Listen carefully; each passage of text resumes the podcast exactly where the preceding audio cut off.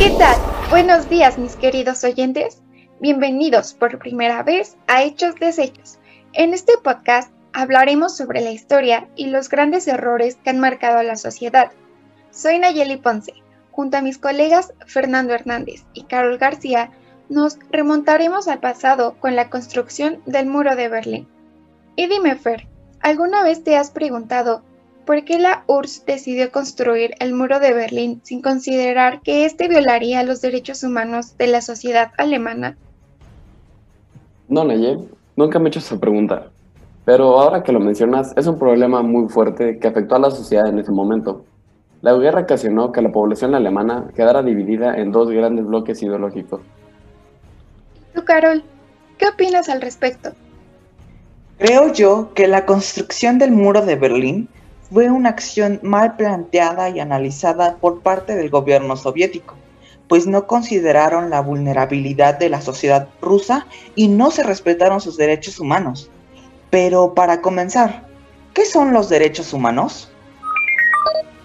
Bueno, de acuerdo con la Comisión Nacional de los Derechos Humanos, los derechos humanos son normas y principios que todos los seres humanos, sin excepción alguna, tenemos, como nacionalidad, lugar de residencia, sexo, origen, color, religión, lengua o cualquier otra condición.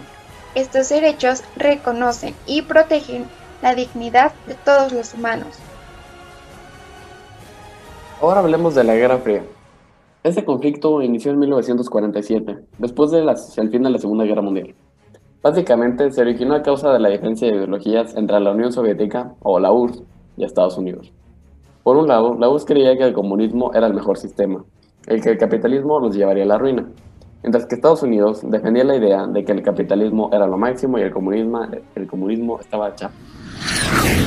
Inteligentemente, Estados Unidos implementó el Plan Marshall en 1947, el cual fue usado como un arma de dos filos, apoyar a la reconstrucción de los países de Europa Occidental, invirtiendo grandes cantidades de dinero para su economía, y por otro lado, buscaban ganarse el apoyo incondicional de estos países, para así lograr frenar que el comunismo se expandiera por todo el mundo. La consecuencia de la diferencia de estas ideologías fue la división de Alemania. Por un lado, el comunismo en el este y por otro lado, el capitalismo en el oeste. Alemania se quedó sin un líder y por ello quedó dividida en cuatro sectores, repartidos entre los soviéticos, los estadounidenses, los franceses e ingleses.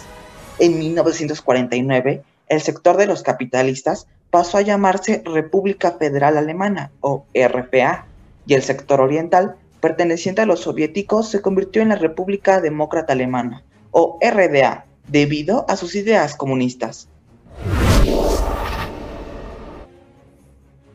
Y como ya sabes que a las personas les gusta lo bueno, vieron que en el lado oeste la calidad de vida y sistema económico era mucho mejor que en el lado comunista.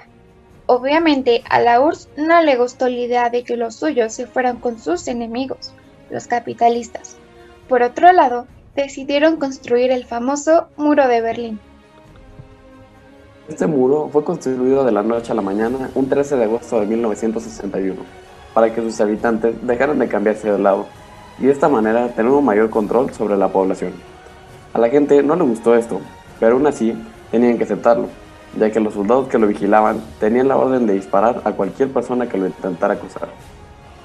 Yo creo y te puedo afirmar, Fer, que a las personas les afectó la construcción de este muro, pues comenzaron a manifestarse en contra de este, afirmando y protestando por la violación de sus derechos y libertades. El Estado y los derechos humanos comparten una importante relación, pues este debe de proteger, velar y adoptar medidas para su buen funcionamiento de los derechos. Sin embargo, en el caso de Alemania, el Estado quebrantó es decir, violó los derechos con la construcción de esta frontera. Pero, ¿cuáles fueron estos derechos? Yo pienso que existieron algunos que se vieron directamente afectados por este acontecimiento.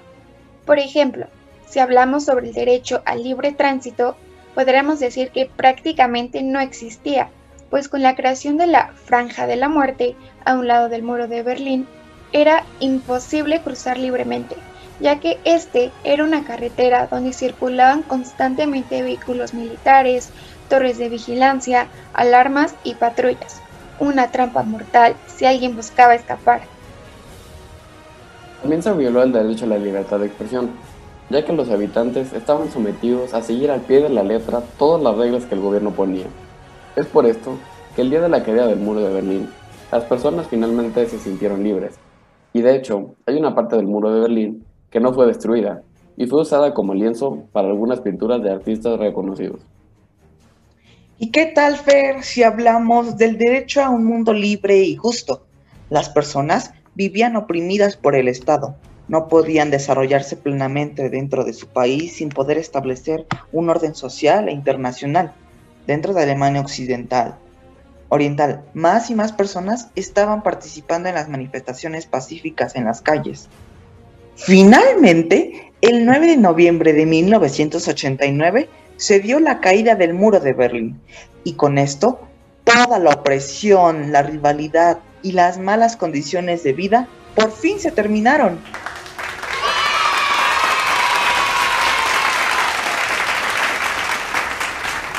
Gracias queridos colegas. ¿Qué les pareció?